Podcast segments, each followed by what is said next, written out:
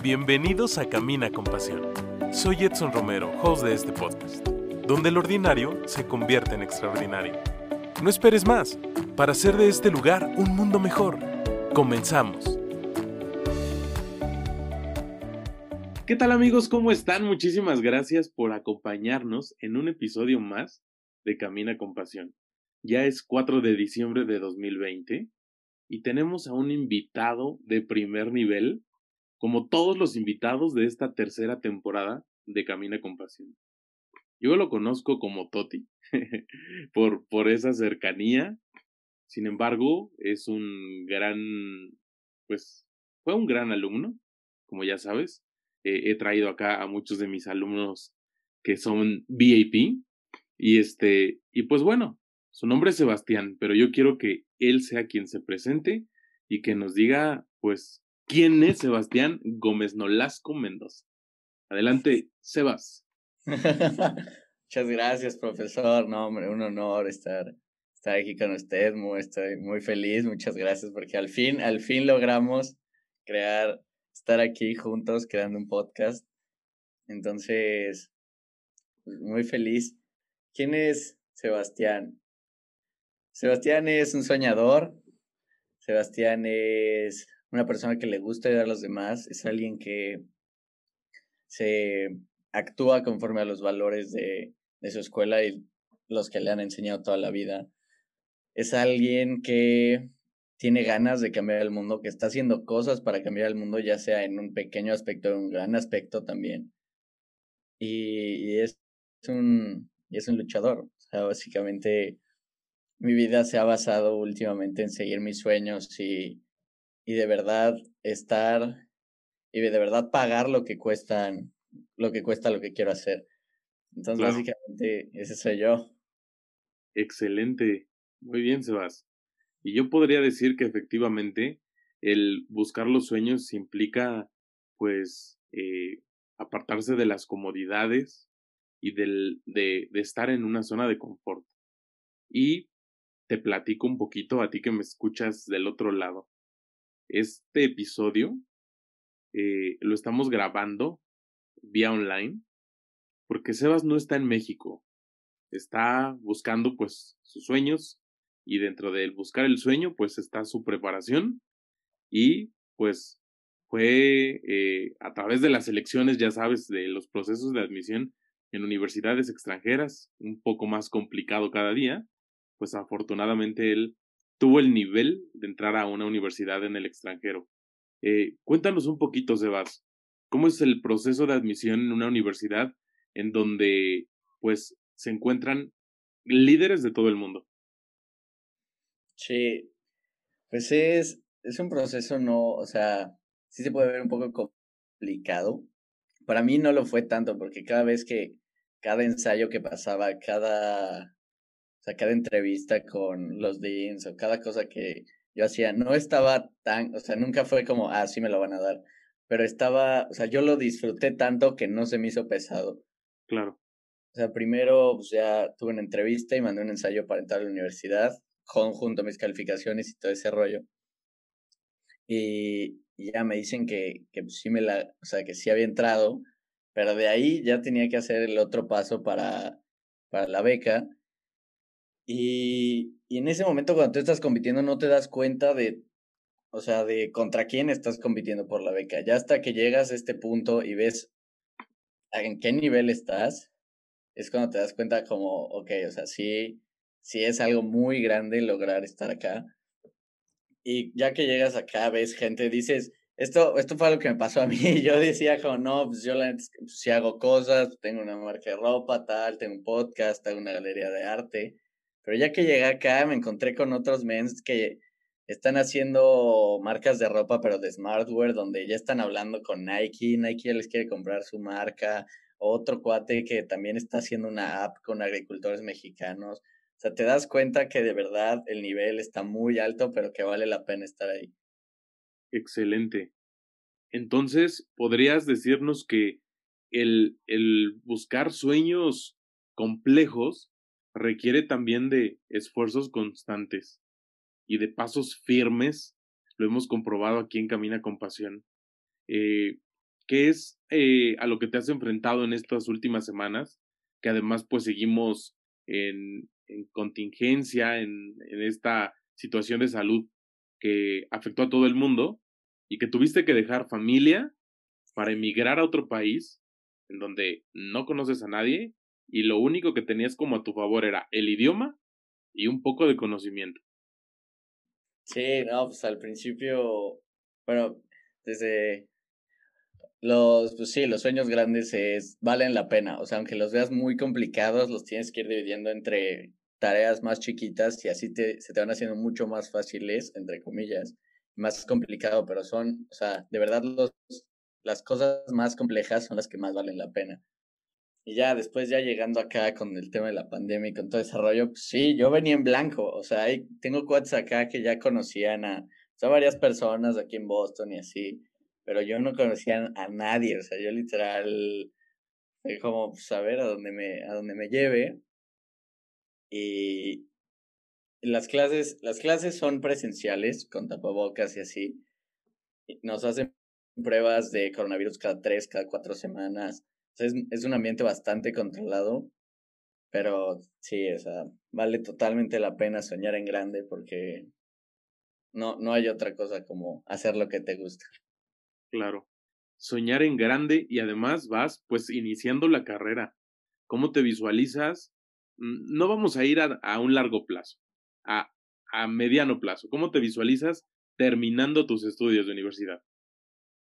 Ok, ahorita ya, yo creo, ya tengo una meta muy, muy, muy específica que es, o sea, con todo el trabajo que hemos hecho, apenas llevamos dos meses yo y mi equipo, tenemos tres, cuatro proyectos, ya vamos a competir en dos competencias de emprendimiento, donde tenemos que resolver algún problema para la humanidad y crear 10 millones de empleos. Entonces son muchos proyectos que de verdad se les ve futuro, les veo muy escalables y yo me veo regresando a México con, con, se podría decir, con poder económico para hacer otras cosas que a mí me seguirían gustando y para seguir aportándole ahora también a mi país. Claro, excelente. Y desde esa humanidad que te ha caracterizado desde que te conozco, ¿qué es lo que también tú quieres darle a tu país, a, a, a esta parte de México que pues sabemos hay muchas zonas vulnerables y que pues necesita de, chavos talentosos, comprometidos, pero sobre todo de aquellos que creen en que México puede verse en, en, algún lugar del mundo de una forma diferente. Sí, no, definitivamente México es un país con muchísimo potencial, independientemente de que desde el inicio de nuestra historia nos han, hemos sido saqueados o como se puede decir por X o Y persona somos un país con demasiado potencial, somos un país con personas increíblemente capaces de hacer lo que de verdad queramos. Entonces yo me voy regresando a México a darle, a dar empleos literalmente, a poner una empresa ya que al final se pueda globalizar. Junta, o sea, de hecho ese es un proyecto de mi equipo. Entonces es literal llegar a dar empleos y a ser un ejemplo más que nada, regresar como un ejemplo de que las cosas se pueden hacer no son fáciles, pero las cosas se pueden lograr. Así es. Y, y realmente esto se trata de ayudarnos unos a otros. Así es que amigos que nos están escuchando en este viernes de Camina con Pasión, te invito a que puedas ir a nuestras redes sociales y que puedas eh, buscarnos y mandarnos algún mensaje de texto, algún comentario, alguna sugerencia. Y hoy Sebastián te puede ayudar en los temas que, que pues él eh, puede controlar y que sabe y, y todo eso, pero también todos los invitados que han estado aquí tienen algo que aportar. Entonces, si gustas, vamos a ir a un breve corte eh, y te invito a que nos puedas contactar. Recuerda que Camina con Pasión es un espacio pensado para personas como tú. Ya volvemos. Si tienes preguntas, comentarios o sugerencias, no dudes en compartirlas. En Camina con Pasión, tu opinión es importante. Continuamos. Amigos, pues ya estamos de regreso. Muchísimas gracias porque pues Camina con Pasión, viernes a viernes, ha tenido invitados de primer nivel, cuyo único propósito es poder compartir con todos ustedes eh, lo que ellos van lo que ellos ya saben, lo que han ido aprendiendo y lo que seguramente a ti te está haciendo falta para que seas una mejor persona el día de mañana. Y Sebastián sigue con nosotros. Eh, Toti, porque Sebastián lo siento un poco formal. Eh, oye, eh, ¿cómo visualizas este campo de jóvenes emprendedores? Porque recuerdo que cuando estabas en los últimos semestres de bachillerato, además tomaste un curso mm, de, de, de emprendedores, de éxito, y que además creo que estaba dirigido como a empresarios, o sea, personas ya con experiencia, y a lo mejor pues eras un niño ahí en ese curso, en ese diplomado, porque además era diplomado, si no mal recuerdo, pero que te dejó muchísimo y que podría ver en tu día a día cómo te transformó la vida, porque además tu liderazgo despuntó y, y, aunque ya eras ejemplo para muchos, bueno, eh, la diferencia se, se pudo ver más a partir de, de tu diplomado en liderazgo. Sí, fue un diplomado en emprendimiento que tomé cuando tenía 16, creo, me parece. Fue, fue en noviembre, fue hace, sí, literal, como hace dos años. Y, y sí, ese diría que ese fue uno de los puntos claves de mi vida. Porque ese diplomado me lo acabé pagando yo. O sea, yo hice por ahí un, un negocio vendiendo toallas y salió el dinero completo para pagármelo yo solo. Con apoyo de mi mamá y al final mi papá también. Pero yo tenía, ahí conocí a otro amigo y éramos los más chiquitos. Éramos, él tenía 10 y 15 y yo tenía 16. O sea, éramos unos niños comparado con, ya había gente de 25, había otra hasta de 30. Entonces ya estaba en ese ambiente y desde que empecé a ver las clases y escucharlas fue como, no, de verdad, esto es lo que yo quiero hacer. De cuando veía las cosas que impactaban a la gente o la que los profesores ya habían hecho, era esto, o sea, aquí es.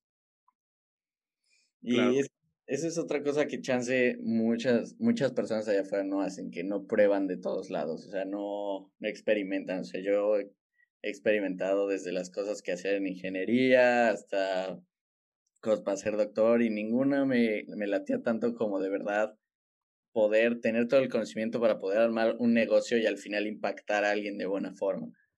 Claro. Y sabemos eh, que tienes ya tu marca de ropa. ¿Cómo inició? No sé si fue algún proyecto o tú ya lo pensaste como sí tener mi propia marca. ¿Cómo nace? Pero además el impulso que le has dado, pues ha sido muy, muy padre. O sea, y, y además me sorprende, los amigos son quienes nos tienen que apoyar. Y te han apoyado. Consumiendo tus productos.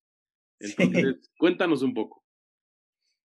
Sí, la verdad es que sí, tengo un, tengo un muy buen círculo de amigos que aprecio y podría decir amo con todo mi corazón porque son esos cuates que son desde primaria y de verdad en ninguna de las malas de mi vida se han ido, siempre han estado ahí, en las buenas también han estado. Y, sí, la marca de ropa salió como un, como una, yo estaba en un momento de mi vida donde tenía como muchas cosas malas, donde escuchaba, etcétera, etcétera. Entonces dije, pues en lugar de lamentarme y cosas así, pues dije, pues voy a intentar hacer algo, aunque esté en, aunque esté muy triste, lo que sea. Entonces fue... Pero los tiempos a nuestro favor. Exacto. Entonces transformé cosas, cosas malas a cosas buenas, escribía o dibujaba, o sea, la pared de mi, de mi cuarto de México es, toda la pared está llena de dibujos, son sketches de la marca de ropa y al final me gustó la ropa, al, al principio la hacía para mí, bueno, la sigo haciendo para mí, o sea, son cosas que, esas son casi las únicas playeras que yo me pongo aquí. Y, le gustó a la gente, entonces yo muy feliz que también pues, como que se identifique, porque al final como que el león, que ese logo, significa como ser, ser fuerte ante todas las circunstancias. Claro. ¿Y has tenido algunos amigos que te han ayudado con diseños, imagen o algo? ¿O tú has eh, caminado pues prácticamente solo? No, sí, definitivamente. Mis amigos, hay unos que, o sea, mis cuates, cuates, me han comprado, me han apoyado, me han seguido estando ahí, recomendaciones. Hay quien creó el logo, el logo, el, justamente el león, yo, yo nada más lo traía en la cabeza, pero yo no soy, sinceramente yo no soy bueno dibujando, pero sé, o sea, pero cuando dibujo, sé que eso, sé cómo lo quiero plasmar ya en físico. Claro. Entonces le mandé un voice así a, a Maffer Martínez, no sé si te acuerdas de ella, profe, en la escuela, y le dije como, a ver, traigo esta idea de para lo de mi marca, tengo, quiero que sea un león, pero que también traiga como una G, este, como que en el logo, y luego fue como, no, pero quiero que se le esté comiendo, entonces me dijo, a ver, dame dos, y se puso a dibujar y me mandaba fotos y le decía como, no, a ver otro, así hasta que salió, salió el logo, pero sí, definitivamente tus amigos te, a mí me han ayudado muchísimo a estar donde estoy hoy, son, son también parte de mi historia. Son pieza clave, excelente. Oye, y para quienes, pues, están llegando de manera reciente aquí a Camina con Pasión, ¿Cómo te pueden encontrar en tus redes sociales o tu marca? Pues para empezar ahí a, a, a estoquear tus perfiles, pero además poder contribuir contigo. Sí, claro que sí, en lo que quieran, que yo les ayude así. En Instagram estoy como goms, punto y guion bajo. Y el Instagram de la marca es goms, guion bajo, mx. Excelente. Muy bien, pues invitamos a todos los que nos están escuchando que puedan ir a las redes sociales y empezar a buscar aquí a, a Sebastián, al buen Toti, y que también yo creo que se vale pedir ayuda para todos aquellos que están iniciando, pues se vale que quien ya tiene unos pasos adelante nos pueda ahí compartir ideas, opiniones, comentarios, sugerencias, y de eso se trata, de que todos juntos vayamos caminando, disfrutando y viviendo a imagen y semejanza de Dios, ¿no? Porque eso es lo, más importante. Y como tú sabes, Sebas, acá en Camina con Pasión, invitamos a todos nuestros amigos, a todo el team, a que pueda inundar las redes sociales de mensajes positivos. Así es que vamos a ir a un breve corte y vamos a invitar a todos aquellos que ahorita se encuentran pues muy cerca de algún dispositivo electrónico, a que puedan buscarte o a que se animen a postear algún mensaje positivo en cualquiera de las redes sociales. Y recuerda también que me puedes encontrar como Edson Romero, ya sea en Facebook, en Twitter o en Instagram y además todos los capítulos de episodios de Camina con Pasión ya están en YouTube. Vamos a un breve corte, no te vayas. Yo soy Edson, estás en Camina con Pasión. Inundemos las redes sociales de mensajes positivos. Con un mensaje directo compartimos lo que tanto nos agrada. Camina con Pasión espacio pensado para personas como tú. Amigos, pues ya estamos de regreso. Muchísimas gracias porque nos has acompañado un viernes más. Qué rápido ha pasado el tiempo. Ya vamos en el episodio número 5 de esta tercera temporada. 4 de diciembre, a punto de iniciar también ya las celebraciones de Navidad y de Año Nuevo, pero ahora en casa. Bueno, tú estás en el extranjero, pero seguramente de tu depa no vas a salir o no sé si piensas venir a México o vas a estar allá. No, sí, voy a, bueno, ojalá la pandemia nos deje, pero yo creo que sí voy a regresar a, a celebrar Navidad con, con mi familia, que la verdad sí la extraño mucho. Entonces, ojalá sí se pueda, que regrese para épocas navideñas. Excelente, ojalá que sí. Oye, y en esta, pues ya en este siguiente bloque del podcast, quiero que nos hables un poquito también de, de la otra parte que te apasiona, del golf. Del golf, ok. A ver, cuéntanos, ¿qué es lo que te gusta? ¿Qué le encuentras a, a ese deporte que es, creo yo, mm, conocido por, por grupos electos, porque no es, a diferencia del fútbol, que es en masas, pero que también tiene pues un objetivo y que tú estás ahí, este, al día, eh, en los torneos? ¿Cómo nace toda la pasión por el golf? Pues yo no había jugado golf así tan seguido, o sea, jugaba muy poco cuando era muy chiquito, o sea, cuando tenía menos de 10 años. Pero hasta hace como 3, 4 años pues, ya nos metimos un club y ya empezamos a jugar como pues de como de hobby hasta que pues, ya me empezó a gustar.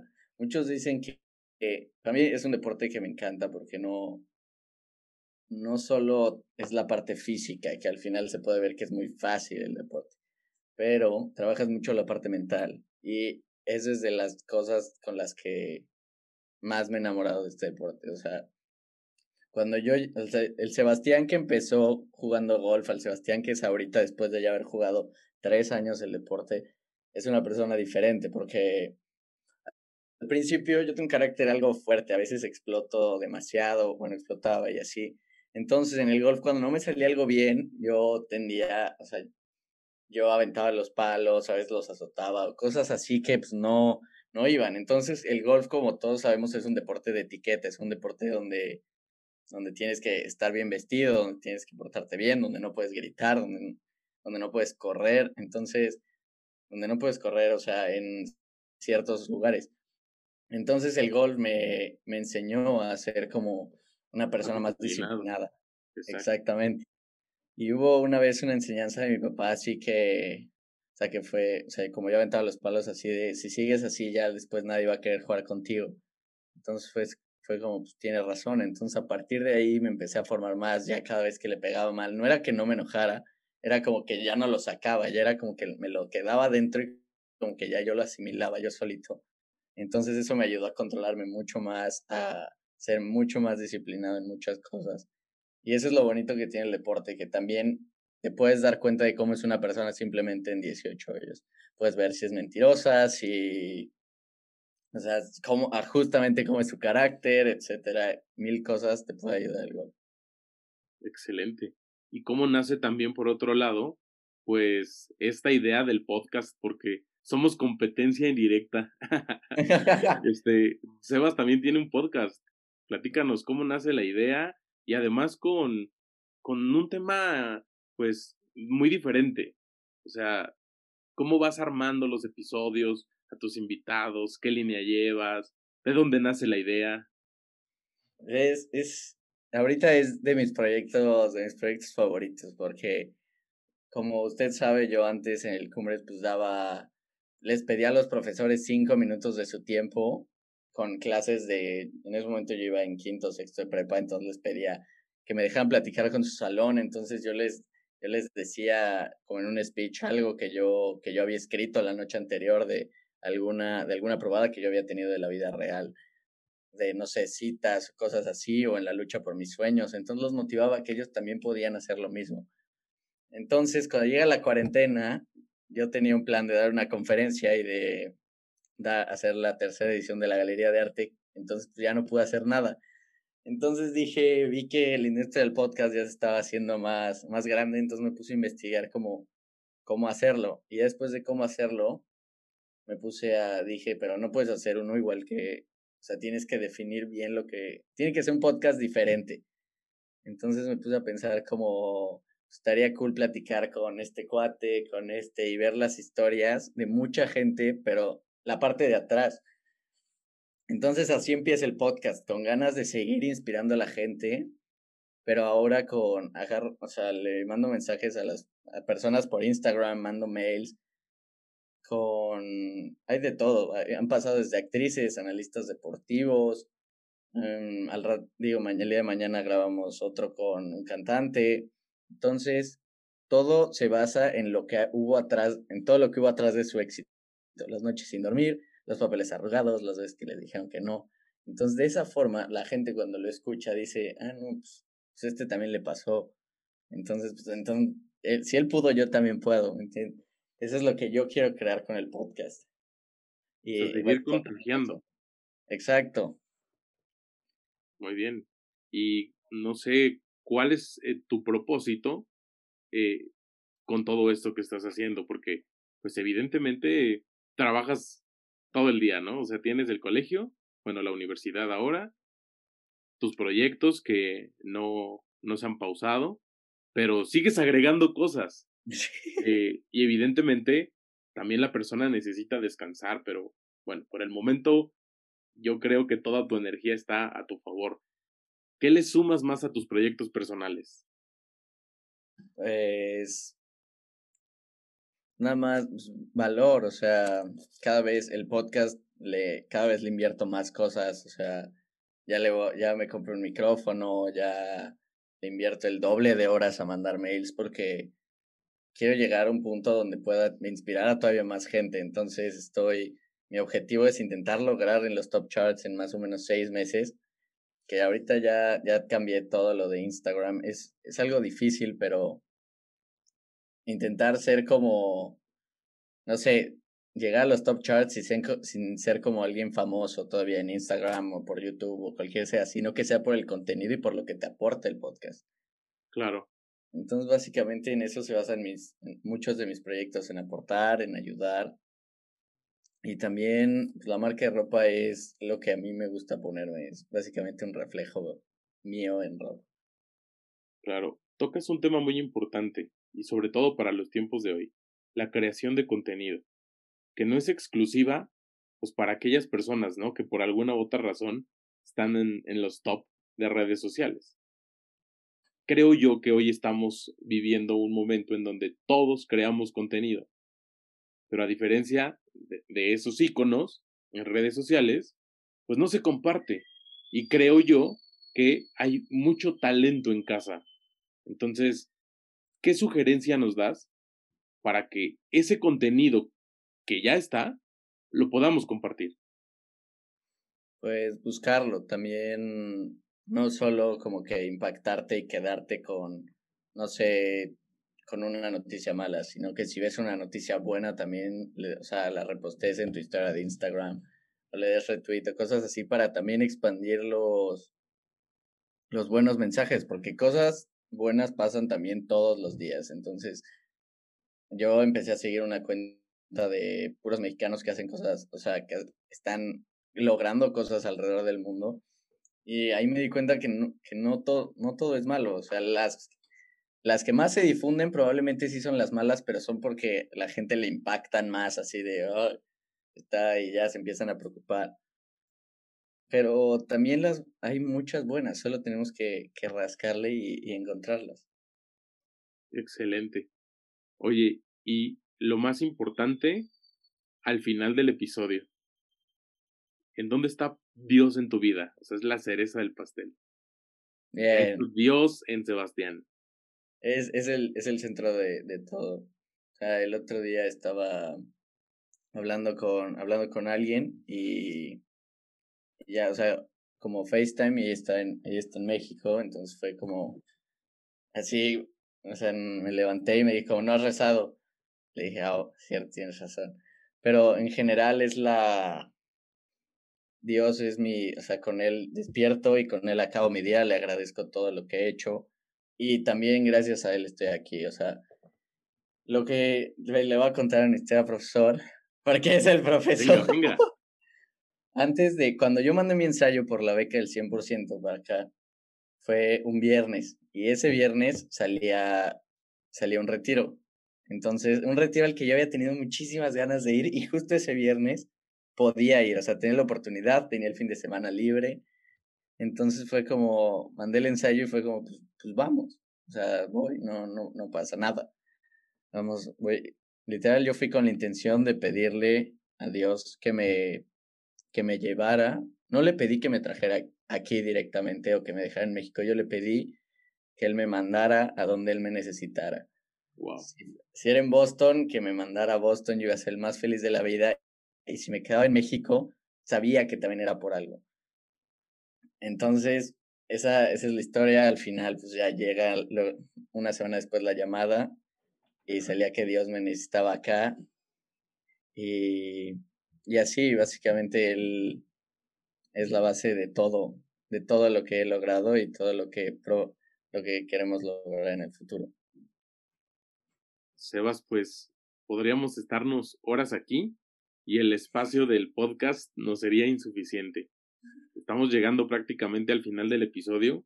Te agradezco que nos hayas compartido, que hayas abierto tu corazón y seguramente este episodio ha de tener muchas cosas que a todos nuestros amigos del team de Camina con Pasión, pues habrá algo ahí que ha sembrado en su corazón, que los puedas haber motivado, que, que puedan seguir caminando, seguir luchando, esforzándose por sus sueños, pero sobre todo haciendo la diferencia. Eh, pues cuídate mucho. Ahora sí que estás muy lejos de, de tu familia, de tu hogar, de no tanto del país, ¿verdad? al final del día, pues estás solo, solo, perseverando y buscando el éxito, que seguramente lo vas a alcanzar.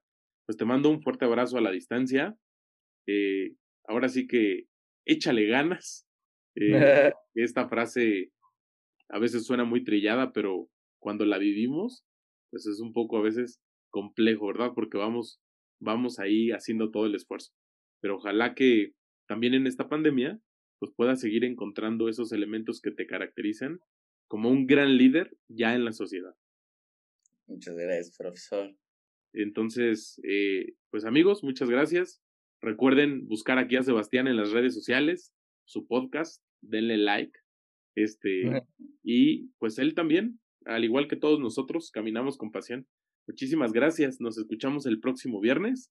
Yo soy Edson y esto fue Camina con pasión. No te acostumbres a vivir de manera equivocada.